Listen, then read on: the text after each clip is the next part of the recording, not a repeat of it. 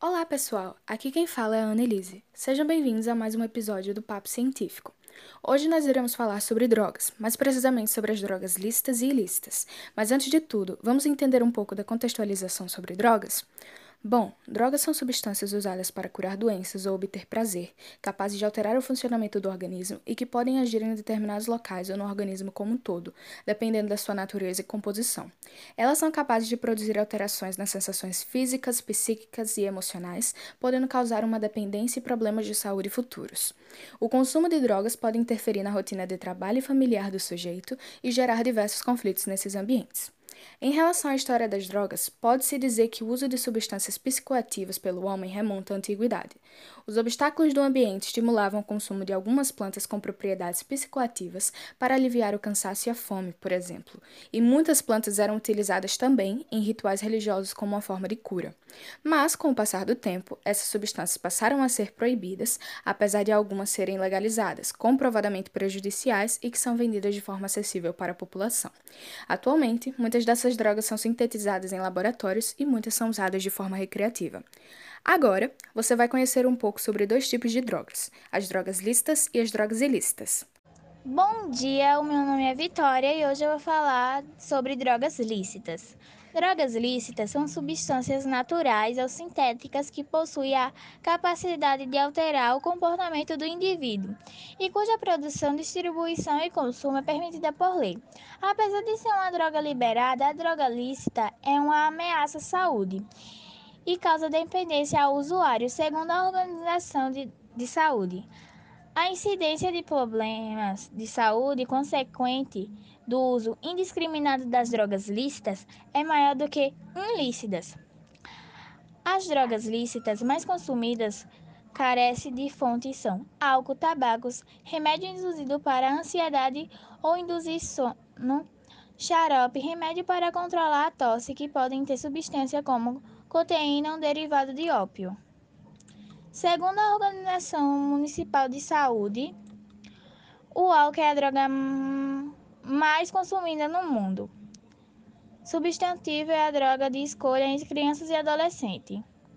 O álcool é uma classe de compostos orgânicos que possui na sua estrutura um ou mais grupos de hidroxilas ligados a carbono saturado. O tabaco é um produto agrícola processado a partir das folhas de plantas do gênero nicotina. É consumida como uma droga recreativa sob a forma de cigarro, charuto, cachimbo, rapé, narguile, charro ou fumo mascado. É usado independente sob a forma de tratamento de nicotina. Também é usado em alguns remédios. Cigarro é um pequeno cilindro de folhas de tabaco de corte fino enrolados numa mortalha que podem ser fumada. Bom dia, é, eu sou João Vitor do oitavo ano B, certo? E eu irei falar sobre drogas ilícitas. Bom, drogas ilícitas são substâncias em que a produção e a comercialização é, e o consumo são proibidos por lei.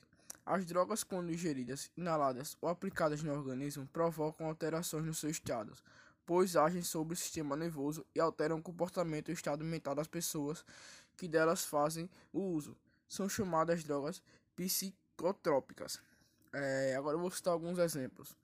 É, a ectase, também conhecida como bala, a, o ectase é uma droga de origem sintética. A sua ação no organismo inicia-se com uma euforia é, perda de inibição, progredindo para a náusea e a queda de pressão. Seu uso contínuo está relacionado ao desenvolvimento da pressão. É, maconha é uma droga de origem natural. Em alguns indivíduos atua causando relaxamento, em outros euforia e, e em outros a angústia. Seu uso contínuo está relacionado à depressão, ansiedade até a síndrome do pânico. É, a cocaína é, a cocaína. A cocaína é uma droga semissintética. Ela inicia sua ação causando um aumento de autoestima. Em seguida, perda de apetite, insônia, cansaço. Pode causar alterações neuropsicológicas com o prejuízo das funções cerebrais.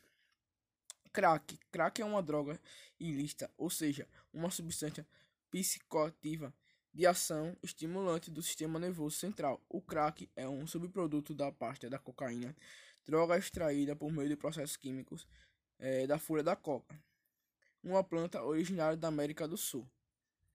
Olá pessoal, meu nome é Lara e hoje nós iremos aprender um pouco sobre os efeitos e os fatores de risco das drogas.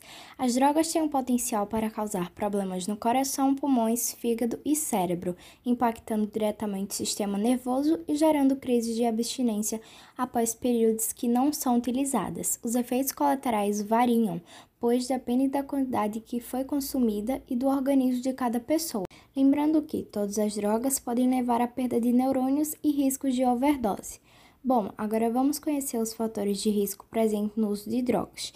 Tem os individuais, que são os sintomas de depressão, ansiedade e insegurança, os escolares, que é o baixo desempenho e exclusão, os sociais, que é violência e falta de trabalho e lazer, e fatores relacionados às drogas, que seriam a disponibilidade da droga e a mídia. Espero que tenham gostado. Agora vocês vão aprender um pouco mais sobre as consequências das drogas.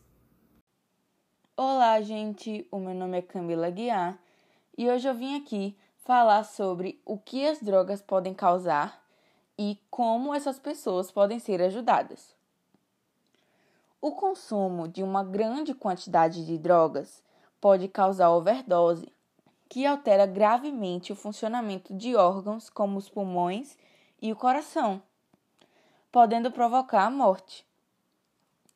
Alguns dos primeiros sintomas de overdose incluem agitação, convulsões, náuseas e vômitos, alucinações, sangramentos, perda de consciência e quando não há socorro médico, pode ser fatal.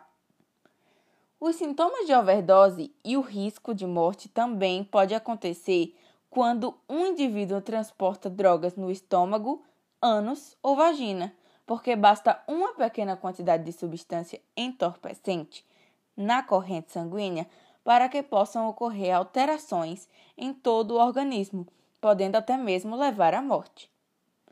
E para ajudar essas pessoas, Procure uma ajuda profissional, tente conversar, demonstre confiança, estabeleça limites. Então foi isso, gente. Espero que vocês tenham gostado de mais um episódio do nosso Papo Científico. Obrigada pela atenção. Até o próximo episódio.